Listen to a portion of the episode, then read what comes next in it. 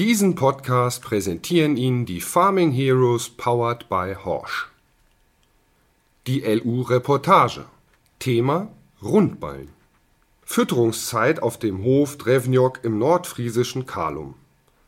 Der zwischen Flensburg und Niebühl gelegene Betrieb bewirtschaftet rund 130 Hektar Grün- und Ackerland, betreibt Mutterkuhhaltung und mästet Fleischrinder. Anders als bei den vielen Berufskollegen bekommen die Bullen kein Mais, sondern Grassilage.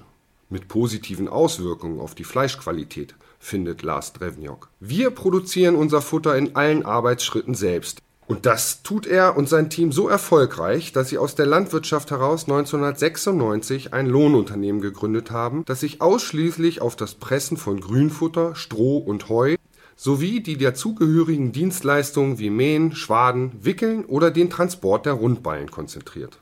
Zum Unternehmen gehören außerdem ein Stroh und Futterhandel.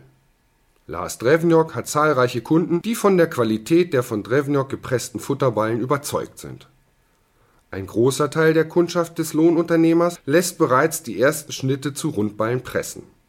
Zu den Kunden gehören Vieh, Schafzüchter, Pferdehalter und Biobetriebe aber auch konventionelle Betriebe mit großen Flächen lassen inzwischen immer häufiger von Lars Drevnjok und seinem Team Rundballen pressen. Gerade größere Betriebe erwarten allerdings eine hohe Schlagkraft von ihrem Dienstleister. Lars Drevnjok hat daher seine Pressflotte im vergangenen Jahr auf drei Rundballenpressen aufgestockt. Damit haben er und seine Mitarbeiter im letzten Jahr immerhin rund 16.000 Ballen produziert. Die Graslänge hängt davon ab, ob das Futter für Kühe, Pferde oder Schafe bestimmt sei. Rinderhalter benötigen Futter mit Struktur, für Schafe wird Gras ohne Ährenbildung benötigt.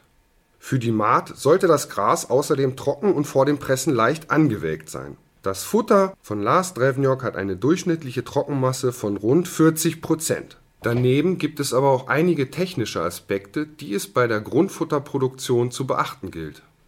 Das betrifft die Schnittlänge der Halme, die Form und Homogenität des Schwarz und die richtige Geschwindigkeit beim Pressen. Nur wenn alles passt und auch die eingesetzte Technik stimmt, lässt sich eine maximale Futtermenge im Ballen unterbringen. Die von ihm produzierten Ballen wiegen rund 750 Kilo. Das funktioniert nur, wenn die Presse mit der angepassten Geschwindigkeit einen gleichmäßigen Gutfluss bekommt. Nur wenn alles stimmt, sind die Voraussetzungen für den perfekten Ballen gegeben. Das Pressen von Rundballen setzt selbstverständlich die geeignete Technik voraus Lars Drevnjok setzt auf Press-Wickel-Kombinationen des irischen Landmaschinenherstellers Mackay. Ich hatte auch andere Fabrikate im Unternehmen, aber letztlich haben mich die irischen Pressen überzeugt. Zwei seiner Maschinen sind für das Verarbeiten sogenannter Mantelfolien geeignet, die auch als Netzersatzfolien bekannt sind.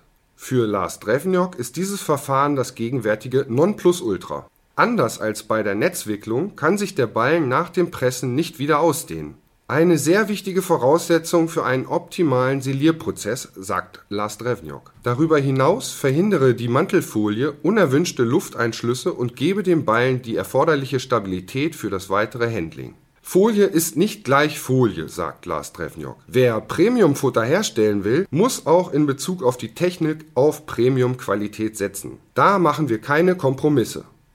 Bei der Wahl der Folie gehört die Firma Trioplast zu seinen bevorzugten Lieferanten. Das Unternehmen bietet mit der Folie Trio-Bale Compressor eine Mantelfolie, die über verschiedene Eigenschaften verfügt.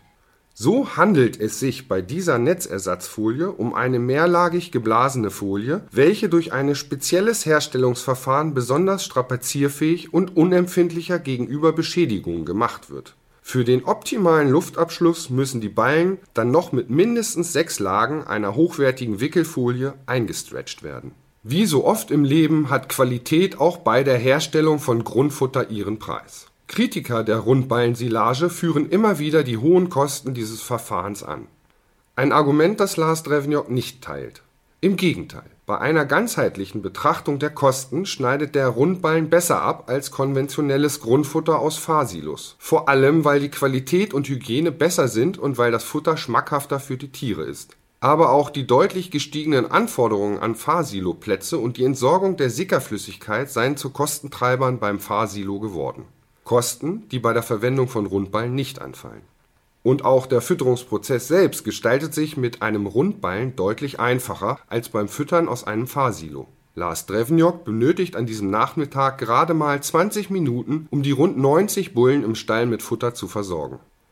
Die hohe Silagequalität bietet ein Futter, welches angenehm riecht und besonders schmackhaft ist, sodass außerdem die Futteraufnahme der Tiere gefördert wird auch das ist ein wichtiger Aspekt, sagt Lars Drevnjok schmunzelnd. Denn während die Bullen an den ersten besseren Plätzen bereits am Fressen sind, wird auf den hinteren Plätzen das Futter bereits lautstark eingefordert. Eine Produktion des Beckmann Verlags. Geschrieben von Stefan Kepler, gelesen von Thorsten Köppen. Die Farming Heroes powered by Horsch wünschen Ihnen viel Erfolg im Jahr 2019. Jetzt unseren Film ansehen auf www.horsch.com.